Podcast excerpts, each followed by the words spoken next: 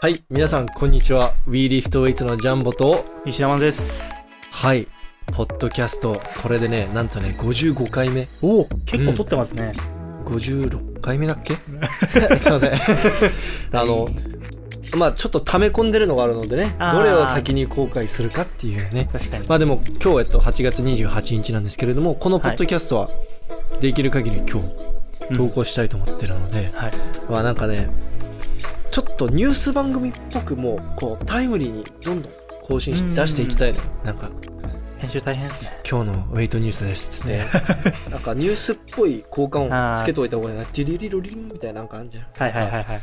え緊急ゼローみたいなわかる緊急速報って。そうそうそうウェイト速報でねこれ後ろもねグリーンスクリーンに変えてはい。で今まではもうここに前の方に映像出してたんだけどこれからはもう後ろにね映像映せるようにすごい。あ、そういうためのグリーンバックなんですね。もうそれのためもあるしなんかやっぱりこのはい。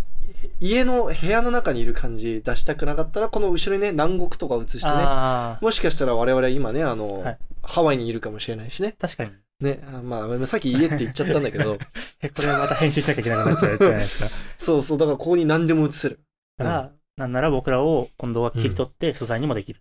ああそうそう。本当に素材になっちゃう。どこにでもも貼り付けれる、そう。うん、需要ないけど、全くないですね。喋ってるだけっていう。そうそうっすね。そう。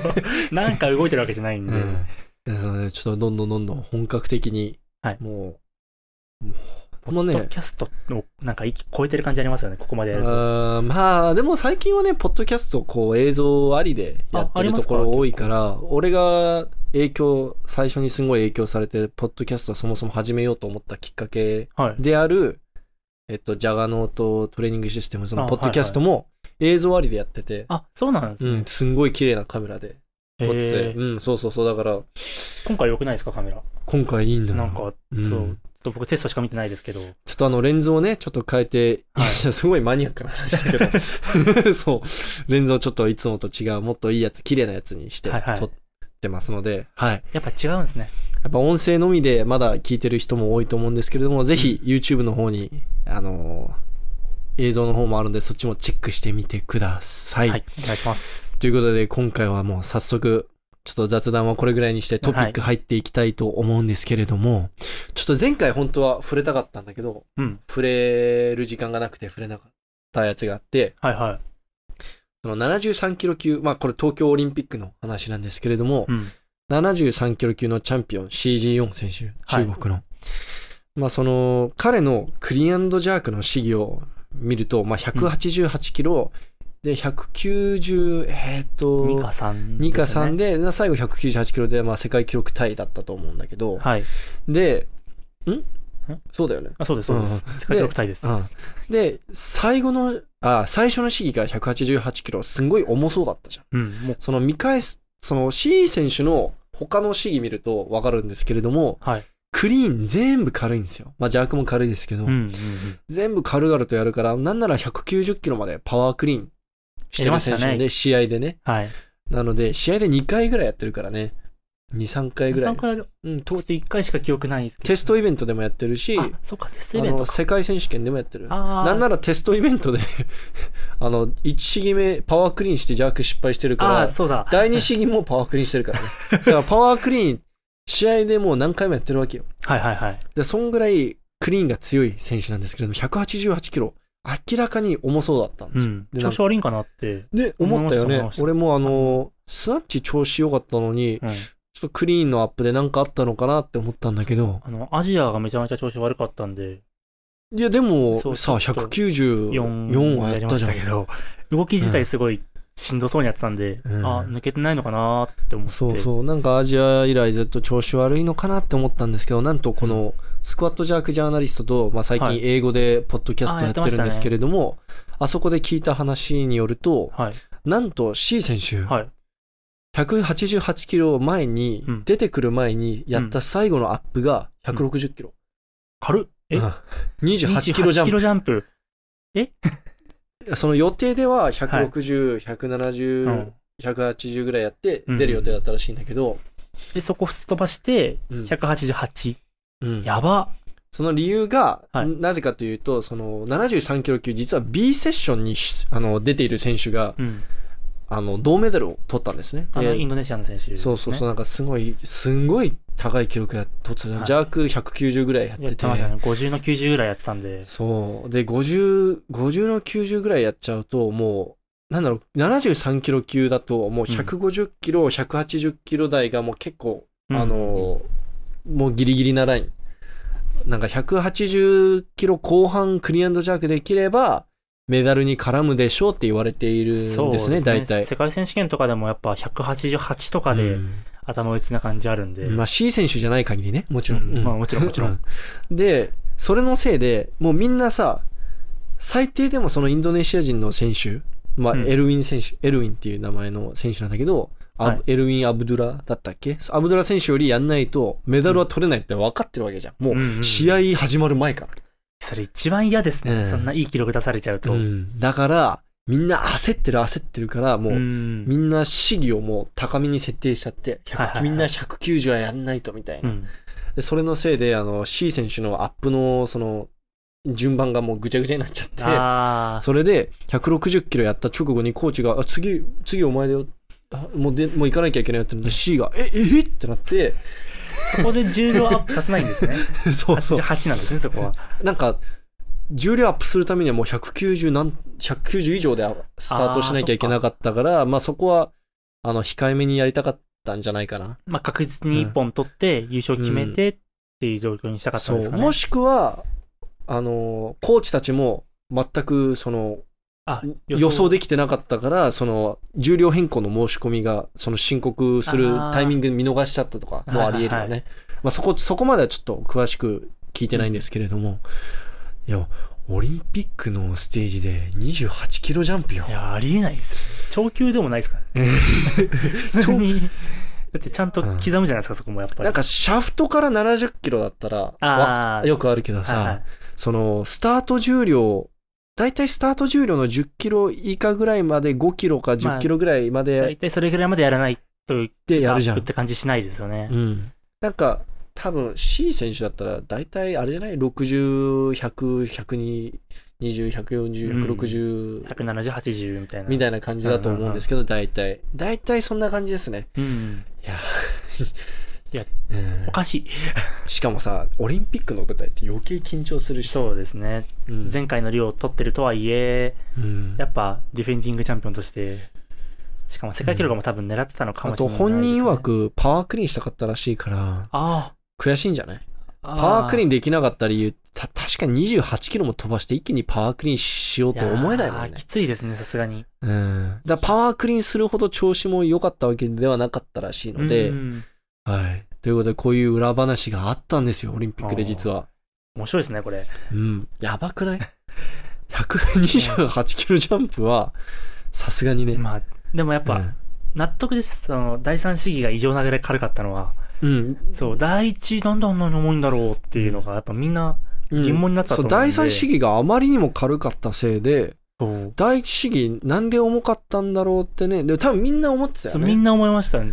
なんか、その、わざと、うん。その、調子悪く見せたかったのかな、その戦略のあ一環として。ワンチャンあるぞと思わせたかったのかうん、っていう。そう。戦略なのかなって思ったら、もうシンプルにあの28キロジャンプはしんどかったと。うんやっぱ超人でも、無理なもんは無理なんですね。まあできてるかまあできたできてるか。そう、無理じゃない。んだよ。できてるんだよ。そねっ。か。うん。そう、なんか、立ち上がるタイミングも見せてたしね、下でちょっと。あーなんか変な感じでしたようね。ん。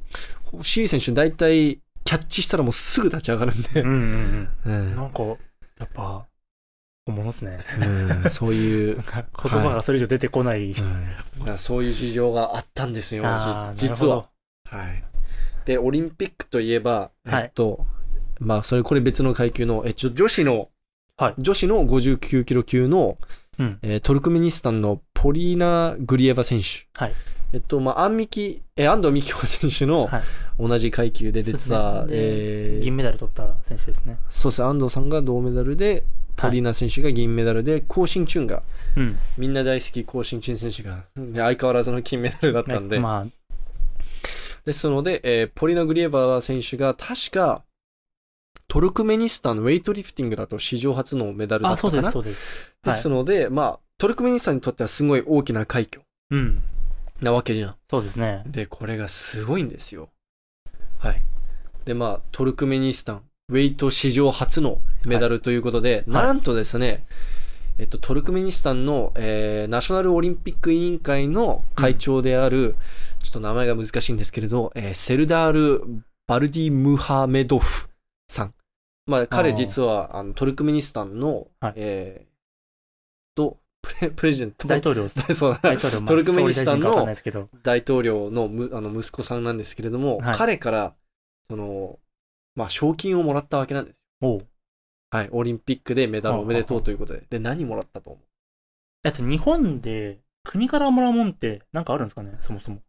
その基準、保証保証金あるんですかね？報奨金あんのかな、よく言うのはなんか、金メダル取ったら100万円企業から、企業取るかああったらーその、企業所属してるから、その企業からなんかボーナスもらうとかだよね。で国からって聞いたことないですね。あんまりないよね。多分、オリンピックだったら、なんか、スーツとかいろいろともらったみたいなの聞きましたけど、あでもそれは、なんかオリンピック出たみん参なに加したら全員もらえるんですね。なんか、ああれ人なんか携帯とかももらったらしいよ。もらいましたね。うんうんあれは会社ですもんね、それも結局、その契約してるスポンサーの会社が配ってたって話なんで。へえ。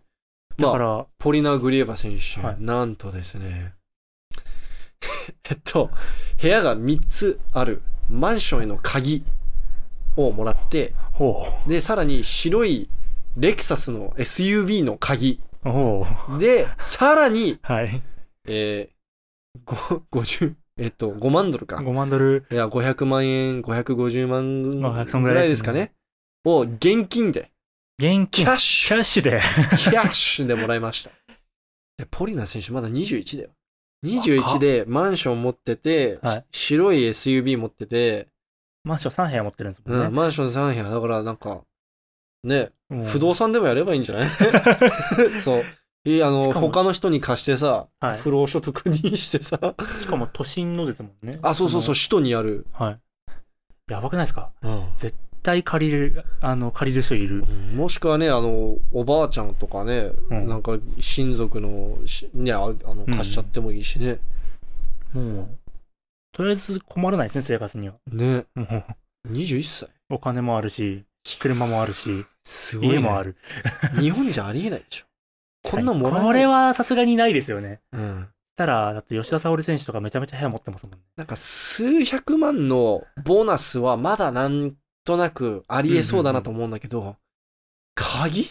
マンションの鍵もらうとかさ、なんかもうドラマとかでしか見ないまあもんね。確かに。うん、いやでも、うんウェイトじゃ日本だと難しいよね。500万とかですかね、せいぜい。なんか世界選手権だとなんかもらえるんですもんね、確かメダル。あ、取ったら。あと世界選手権とか、まあ、大陸選手権とかだったらメダルごとにボーナス、なんか全日本選手権とかも優勝したらなんかボーナスもらうんじゃなかったっけ？なんか所属によって違うのかな？企業に所属、マルソックとかに所属してたら、うん会社からもらえる。うんはいあでこのニュースを見て思ったのが、はい。その昔ねレザゼデが優勝した時さ264キロ、はい。世界記あ録クリアンドジャックして優勝したじゃんオリンピック。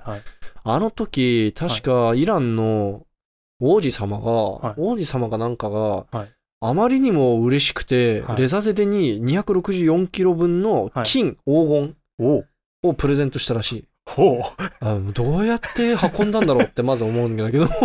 バーベルの肩に入れたんですかね。いやいやいやいや入んない。なんか、黄金のシャフトとかって見たことがあるんですけど、あ、それはあのトルクメニスタンのあト、ルクメニスタントルクメニスタンの、えーっと、はさっき話に出てきたトルクメニスタンのプレジデント、えーっと、総理、あ、総理大臣じゃなくて、大統領。大統領が、はい。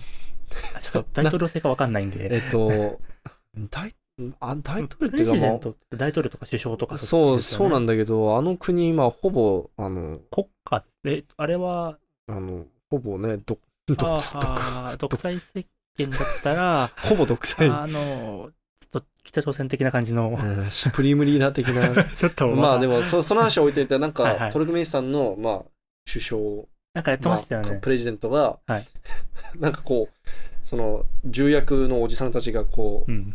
う、こう立って、こう拍手してる間に、こうはい黄金のバーベルをこう上げるっていう、謎の、これありますよ。YouTube であの、これこれちゃんとあるんですよ。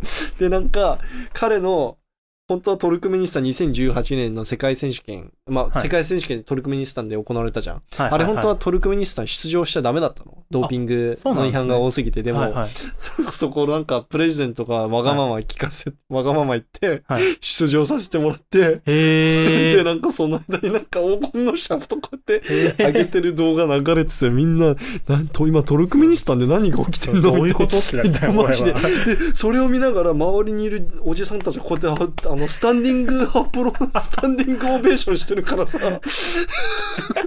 で、この動画は何なのって思って。ね、なんかクソコラ画像かなって思うじゃん。はね。本当に純純金なのかな？あるんですよ。ちょっとここに、あのあ、映しますね。ちょうどいいですね。あの、後ろで 多分、分今、あの、トルクメのプレゼントトがあの黄金のシャフト上げてると思うんで。うん。いや、あれは笑、マジで草マジで草、あれは。うん。で、もうレタザズはそれの264キロ264キロですもんね。ね。換金したらね、すごいよ、すごいね。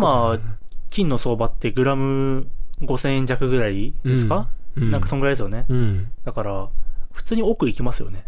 いや、換金したら行くよね。余裕で。しかも、イランでの奥だからね。ああ、そっか。あ価値変わんないですもんね、そこは。うん他のどこ行っても。ああ、石油出るって違いますね。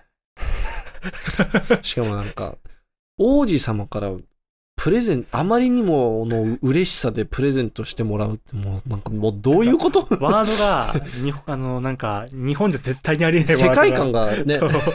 あれ？異世界？みたいな。異世界転生したのか？な二人とも異世界転生ハマってるんで。あそうそう、今、あの、毎晩読んでるんでね。同じくです。ちょっと脱線しちゃいました。ね。はい。じゃあ、そうですね。まあ、トルクメニスタンの、えっ、と、21歳のグリエヴァ選手、本当におめでとうございます。はありがとうございます。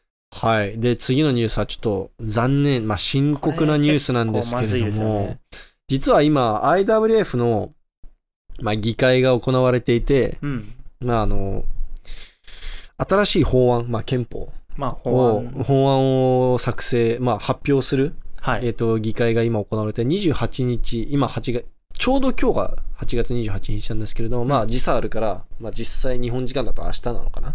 そうですね。うん、えっと、2月、あ、8月28日から31日の間に、うん。あの、議会が行われていて、うん。で、今回の議会で作成された法案に対して IOC が納得しなかったら、ウェイトリフティング消すよっていう、あの、忠告を受けていて、え、IOC が、その、IWF がこれから新しく作るルあ、あの IOC が作るルール。いや、違う、IWF が作るルールに対して IOC がその法案に納得しなかったら、あそう、ダメってあ。こと。あで、まあ、正直ね、ウェイトリフティングのニュース見てる方からすると、はいい、や、またかよ。また、まあだまあ、正直に言いますと、2016年の、あうん。その、再検査、はいはい。えっ、と、リオ、えっ、と、リオロンドンと北京の再検査があったのが2016年、2017年あたりだったと思うんですけれども、その時からはい。IOC からずーっと毎年言われてるんですよ。おいウェイトリフティング消すぞみたいな。ドーピング問題改善しないと、うんマジで消すよって、毎年、しかも2、3回最低でも。なんか、定期的に聞きますよね。定期的に消すよって、あの、バッハさんがね、そう、東京、東京から消すよ、パリから消すよって毎回、IOC の会長の。のトーマス・バッハさんが定期的に君たち消すよって言ってるんですよ。言ってますね。で、まあ、正直に言うと、まあ、よく粘ったな、と思いますよ、わ私は。4年目、?4 年間言われ続けてますよね。そう。で、で、あ、やっと改善されてきたと思ったら、すんごいそのドキュメン、ドイツのドキュメンタリー出てまたスキャンダルあったそうんですね。腐敗こんだけ腐敗と汚職あったの？やばくない？みたいな。ドーピングビジネス化してさ、もうなんかマフィアみたいなことやってたからやって、ました裏で。ね。で、まあそれも、でもやっとその、ね、あの、バレて、うんまあこれから良くなっていくだろうっていう時に、で、またなんか、代理会長をあの、首にしたり、なんか、あの、他の理事会のね、うん。人たちがなんか問題を起こしたりして、もうずっとなんか上がったり下がったりみたいな。まあ、そうですね。だからまあ一方に、この改善、ちょっとずつ改善はされてると思うんですよ、実際は。はいでもなんか IOC が納得するほどの、この、改善はされてないわけですね。だからもう、うんバッハさんはもうそろそろ限界。我慢の限界。で我慢しましたね、本当に。で、最近、そのはい IOC が、その、他の、えっと、IOC だけの独断で、うん。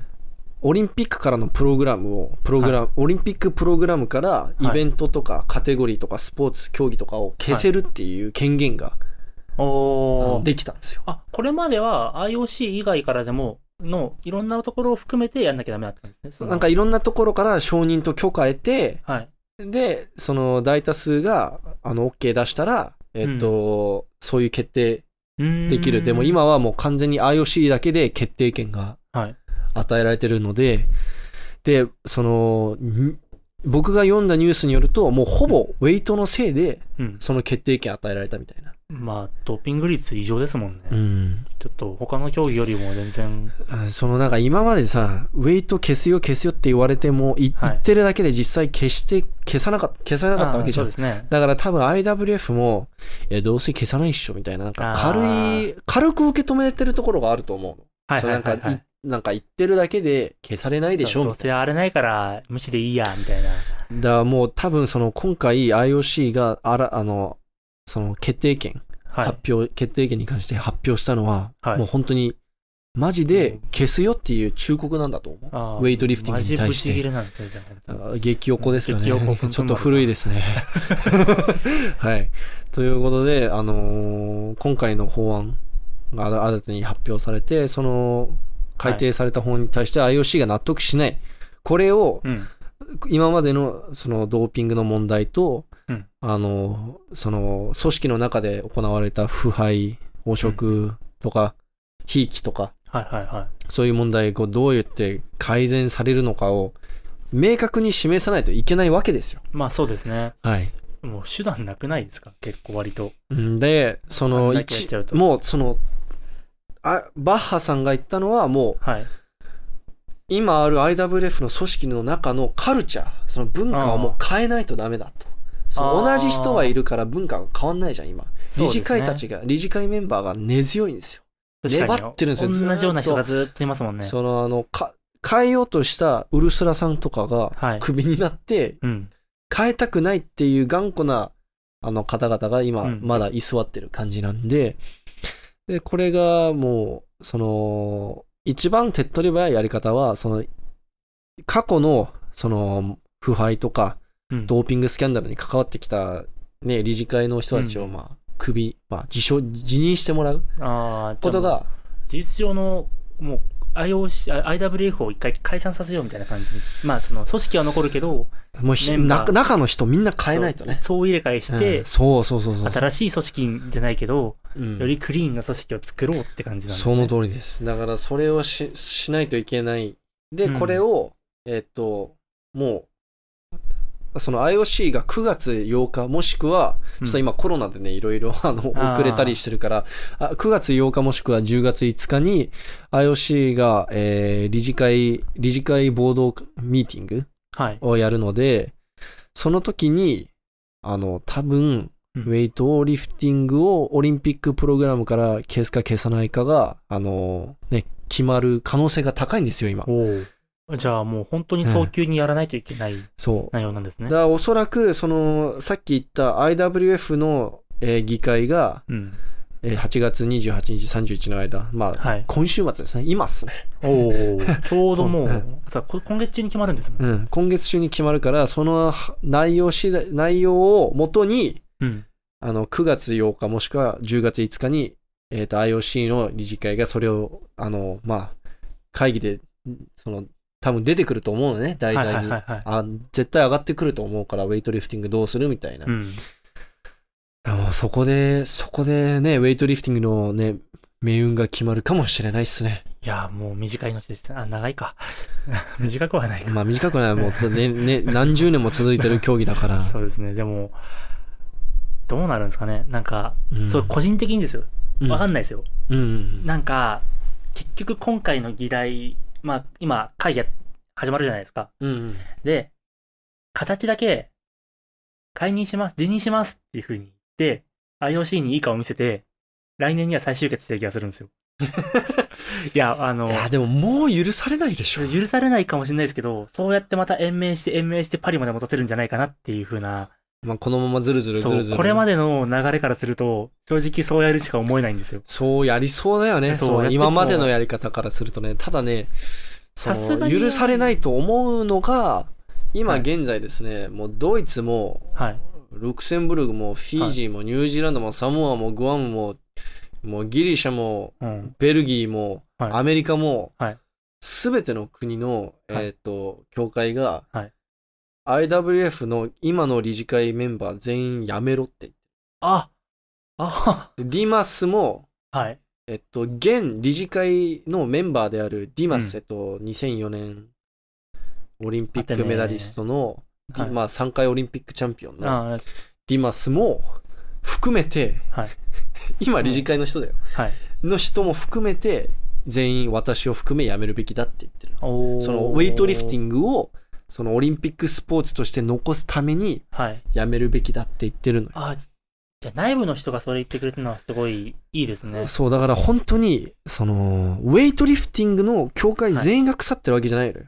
あー IWF の理事会が腐ってるわけなのよ。はいはいはい。で、まあ理事会に近い、その、ね、組織の中の人もまあ腐ってるだろうけど、結局やっぱ、うんコアメンバーはあの理事会だから。そうですよね。やっぱ、塊がいなくなれば、うん綺麗な。うん。その、もう IWF のまあ一番問題だった、あの、はいアヤン会長はまあもちろん辞めたじゃん。ああ、そうですね。アアヤン会長の右腕と呼ばれている男が今の IWF のはい。代理会長だからね。ちょっと何も変わってないですね、それは。でしょ？何も、なんか今おとなしくしてるだけで、理事会は今もう何も変わってないから、で、どうせ裏で操ってる可能性の方が高いわけで。その、なんかあの、いろいろ出てきたじゃん、スキャンダルで。あ、たくさんねそれをさらに調査しようとして、マクラーレン博士が、えっと、採用されたじゃん。はい。その人の捜査を妨害してたからね、理事会メンバー。ああ、うんもう、私たち真っ黒ですって言ってるよう なもんじゃん。んですね、それは間違いなく。うん。で、今のアスリート委員会、今、あの、アスリート委員会っていうものがあるんですけれども、それの、それは別枠なんですね、もう。新しく第三者の団体ですか？アスリート委員会の。あだから、今のウェイトリフティングの。選手たちあで構成されている委員会。ああ、アスリあの、これが構成された理由も、その、は 今まで IWF が好き勝手やりすぎて、なんか、せスポーツって選手たちのためのものじゃん。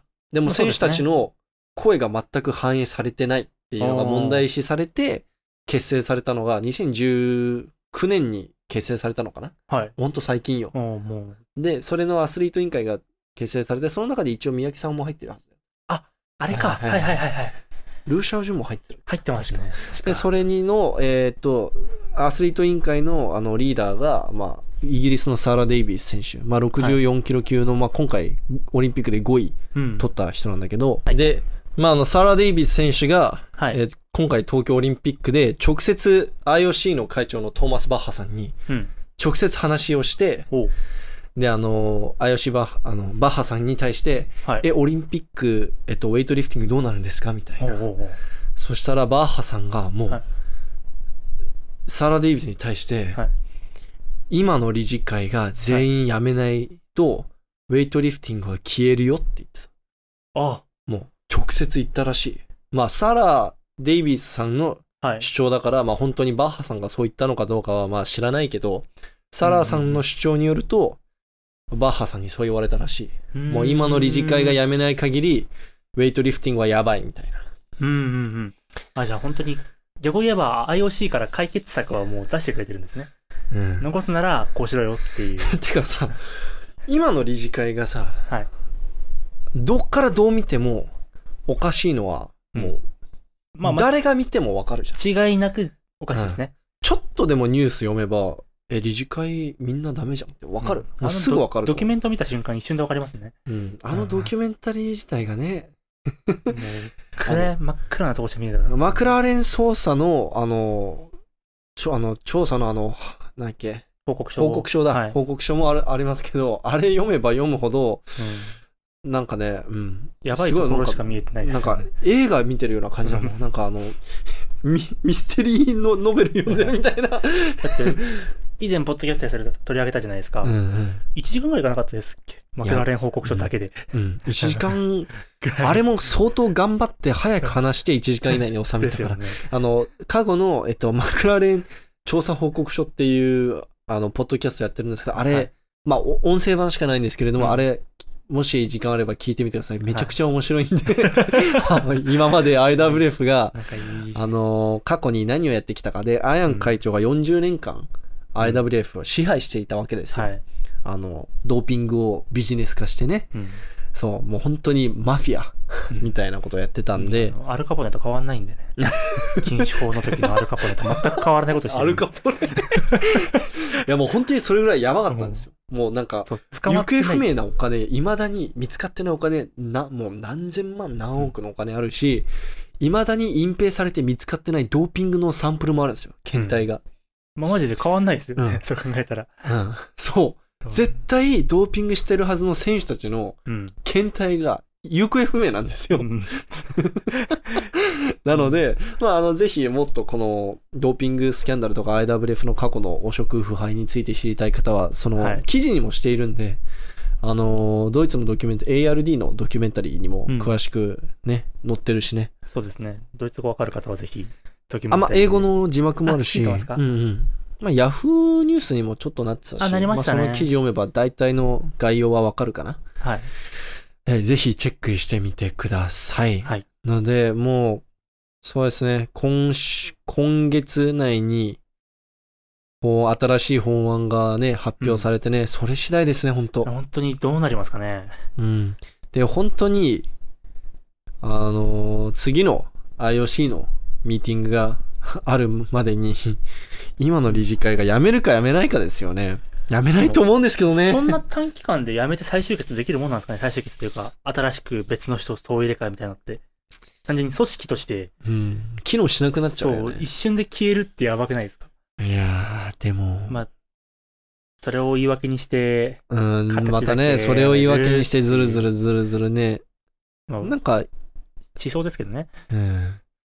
いや、もうぜひ、あの、改善されてほしいですね。あの、オリンピックにあるからこそ、ウェイトリフティングって今、その、うんなんかすごい選手たちたくさんいるじゃないですか。世界中にね。あの、なんか信じられないような記録やってんじゃん。その、ドーピングしてなくても、なんかすごい記録やってる選手たくさんいるじゃんまあ、。そうですね。それって、ウェイトリフティングがオリンピックだからこそあり得ることなんですよ。うん、うん、うん。ウェイトリフ、あの、あ、ウェイトリ、あの、オリンピックだからこそあそこまで記録を伸ばそうってなるんですよ。で、今回の、例えば東京もさ、はい。今回東京で、えー自分の国で開催されることになったからこそ、今の日本のナショナルチームもさ、ここだってここ4年間ですんごい記録伸びたじゃんレベルめちゃめちゃ上がってますね。でもそれ、でもそれってさ、その自分の国でウェイトリフティング、ウェイトリフターとしてオリンピックのそのプラットフォームに、あの、上がりたい、登りたいっていう、うん、うん、うん。その気持ちだけで。やってきたわけじゃん。はい。ね、じゃないとあんな伸びないでしょ。あんなね、こう本当に今のナショナルチームっておかしいぐらい強いんですよ。あの、うん日本って小さい国だしさ、別にウェイトリフティングすんごい盛んなわけでもないじゃん。競技人口に対してレベルがめちゃめちゃ高いですよね。だって今のナショナルメンバーの、の、えっと、次に来る選手たちってなんかすんごい差があるんですよ、記録に。うん、うん、うんうん。だって全日本選手権とか見ればわかると思うんですけど、大体1位と2位の差がもう、ナショナルチームの人だけズバ抜けちゃってて、うん本当に、大体。で、これが、その、まあ、僕個人的な意見ですよ。はいこれこそがオリンピックパワーだと思うんですよ、僕うん、うは。ん、うん。オリンピックだからこそ、このオリンピックドリームがあるからこそ頑張れる。うん。で、まあくうん、近い競技で言ったら、まあ、パワーリフティングうん、はオリンピック競技じゃないですけど、うん、やっぱり、多分、オリンピック競技になったら、日本記録、マジでトータル50キロぐらいは簡単に変わると思うんですよね。いや、本当に。うんだから、で支援、そう、国からの支援も、あの、消えるだろうしさ、国によっては。その、そうですね。えっと、アスリート育成プログラムとかにもさ、ウェイトリフティング入ってこなくなるわけでしょ、ウェイトリ、あの、オリンピックいなかったら。ロシアとかさ。特に中国なんて、オリンピックだから、あんだけ強化して、あんだけ強い国になってますけど、すんごいお金出してるもんね、国から。絶対オリンピックじゃなくなったらもうめちゃめちゃ良くなると思いますよ。うん多分、需要がなくなって、競技自体忘れられていくんじゃないかってぐらい。確か C 選手、今回の金メダルで数千万もらったらしいよ。ああ、やっぱもらえるんですね。でも、あの、中国は大陸選手権とか、オリンはいあの世界選手権のメダルレベルでも、うん。なんか何百万、数千万もらうらしいから。へえ。あ、じゃあ本当にトップに立てば、うんでもそれがさ、オリンピックの競技じゃなかったらそこまで出ないもん絶。対もらえないですよね。うんじゃあさ、い今のそのウェイトリフティングって中国めっちゃ強いじゃん。はい。で、みんなシャオジュンとかタオ選手とか大好きじゃん。うん。そういう選手みんな消えるんですよ。うん。悲しくない？いや、ちょっとね本。当に。うん。まあ、だからどうにか存続してほしい。いや、存続してほしい。WE リフトウェイツもね、俺、もう何取ればいいのだって。ウィーリねフトクロスベクロスフィットですか？いやーもう、だったら畳むよ。そこまで、いや別にクロスフィットはクロスフィットですごいと思うんだけど、はいあの、まあ、その、コンテンツの目的は、そう、僕はウェイトリフティングを広めたくて始めたんで。そうですよねんそう。だぜひ、あの、なんとか、ね、ちょっと粘ってほしいです。うんもどうにか、う、うん。まずパリまで。まず、いやー、なんならロサンゼルスまで。やっぱり段階踏んでいかなきゃ。うんいやー、まだ、まあウェイリフトウェイツなんて始めてまだ2年しか経ってないんだから、2年も経ってないんだからロね。サンゼルスでやっと10周年。そうそうそう。だいぶ長い道のりですけど。はい。だから、あの、アスリート委員会も、ぜひが、あの、アスリート委員会のサラ・デイビスはい。選手と、あと、まあ、ディマスも、なんか、ディマス結構発言力ある人物なんで、まあ、3回オリンピック優勝してるし、今の理事会のメンバーでもあるから、まあ、発言力のある立場にあるうん人なんで、そう、ぜひ、頑張ってほしいですね。頑張ってほしいです、はい。ウェイトリフティング。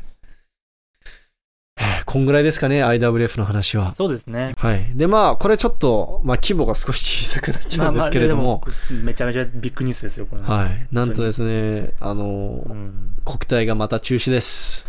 2年連続ですもんね、これで。はい。三重県の国体中止になりました。あで結構残念なのが、結構周りに国体要員として準備頑張ってた選手とかいたので、ーはい。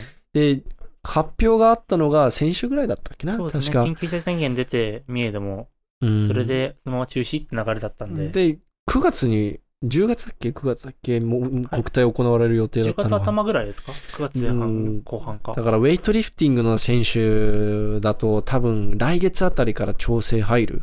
もし、まあ、国試合出るならそうで。すね。で、そう考えると多分、今ちょうどこの時期一番練習頑張ってる。うんうんう、うんん。なんか力つけて、多分スクワットも伸ばしまくって、そうですね。で、そろそろ種目始めようかなっていうぐらいの時期に中止。これはですね、結構燃え尽きると思いますようん。いやー、間違いない。本当にモチベーション落ちると思います。はい本当準備してきた選手たちがかわいそうですね。まあ仕方ないんですけれども。ままあ僕もやっぱ友達でね、いたんでね、うん国体確定してて、うん。まあ一緒によく練習してたんですけど、うん。やっぱその人も結構ショック受けてたんで、モチベーションゼロみたいな。はいはいはい いや、まあでもそうなりますよね。いやでもね、そうなるよね。だ試合に向かって基本みんな練習してるからさぱ。ゴールなくなったら、うん。なんか、本当にただの変態ですよ、他は。いや、もう本当に本当に。いや、だって、自分のことを高めるためにやれる人ってそんないないと思うんですよね。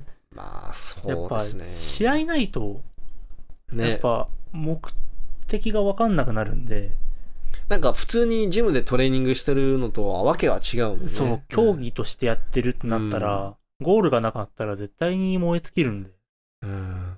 やっぱ、厳しいですね。まあ、しょうがないんですけど、しょうがないんですけどね。まあ今回本当に中止する必要あったのかとか、結構あのーね、うんツイッターとかで炎上してるところもあるあるんですけれども。で、奈良県の人とかは逆に絶対に緊急事態宣言出さないっていうふうに言ってて、はいそう。奈良の知事はそういうことを言ってて、だから今回すごいね。三重国体じゃなくて奈良国体だったらワンチャンあったっていう。じゃあそれはそれでまた別の問題だよね。まあまあまあまあまあねまあど、まあ、どっちが、どっちになってもね、結局問題視されてね、まあ何かしらの炎上につながってたと思うんですけれども。絶対叩かれはするんでね、どっちとっても。まあ、このご時世ね、何やっても叩かれるんでね。厳しいですね。うん。ね、何でももかんでも反対だしね。うもう人の命って言われたら言い返せないじゃないですか。うんコロナ反対、自粛反対、ワクチン反対。ね、なんかもう全部ねう、んもう、叩かれるもんね。叩かれますね。うん。選挙反対、菅、菅総理反対、小池都知事反対、もう全、密反対。三つ反対。はい。いや、ですので、何の話だっけ？え っと、まあ、反対あそうそうの話。まあコロナで、まあはい三重国体中止。できれば来年、来年が栃木だっけ？栃木ですね。来年こそは普通に戻ってほしいい。です。今年はもう全日本選手権も世界選手権もまあ正直厳しいと思います。正直、ちょっとこのまま行くと無理ですね。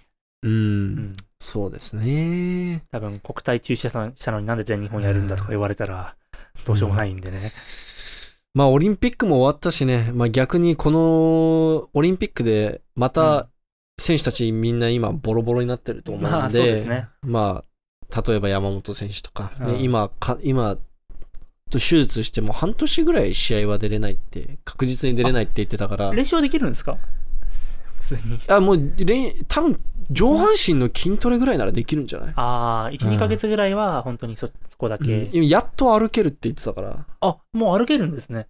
うん。おうあ、でも本当に歩行だよ。あの、あそのあ、、もう、ロボットみたいな歩き方する感じですか？あの、やっと歩行できるって言ってたから、自重歩行、はいはいはい。うん って言ってたから、多分走れ、走ったりとかはできないんじゃない？さすがに。うん。はい。それもスクワット先輩のチャンネルで動画また公開する予定なんで、ぜひ楽しみにしていてください。はい。はい。ということで、まあ、今のうちに、まあ、例えば、今内選手とか肩痛めてたし、うんあのーまあ、安藤選手も、安藤選手も。も膝だっけ、膝の上にバブル落としちゃってるんで。ああ、そうそうそれもあ。って。まあ結構、まあ当たり前ですけど、オリンピックで 体がボロボロな選手が多いんで、ですね。今のうちにね、あの、ちゃんと休んで、うんさらに強化して、来年、から世界選手権とか、そうですね。国際大会に向けてトレーニングなんですかね。僕の予想ですと一番早くて来年の4月ぐらいにさ4月5月ぐらいにアジア選手権とか全日本とかが再開すればいいかなーって思ってます東アジアとかどうなるんですかね。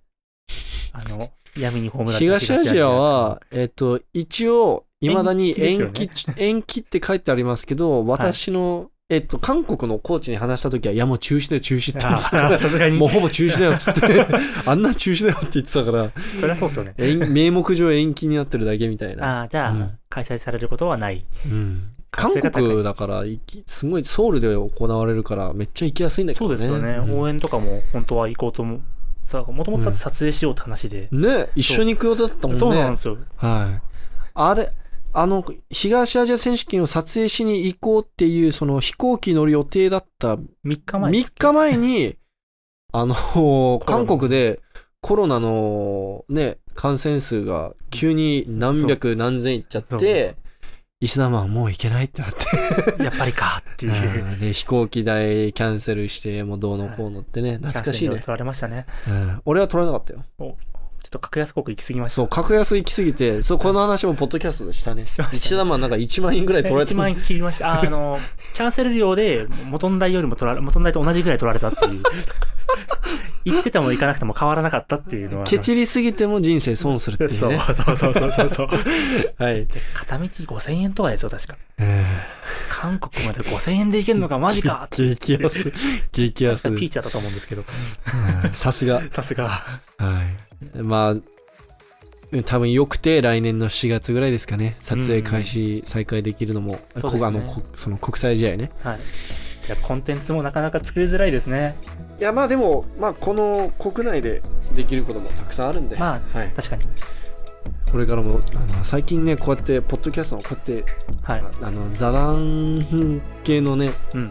動画が多いんですけれども、これからはももうちょっと違う感じの、えーと違うタイプのコンテンツも出していくので、ぜひ楽しみにしておいてください。はい。はい、以上ですかね。はい。石田マン、今日もありがとうございましたうございま。した。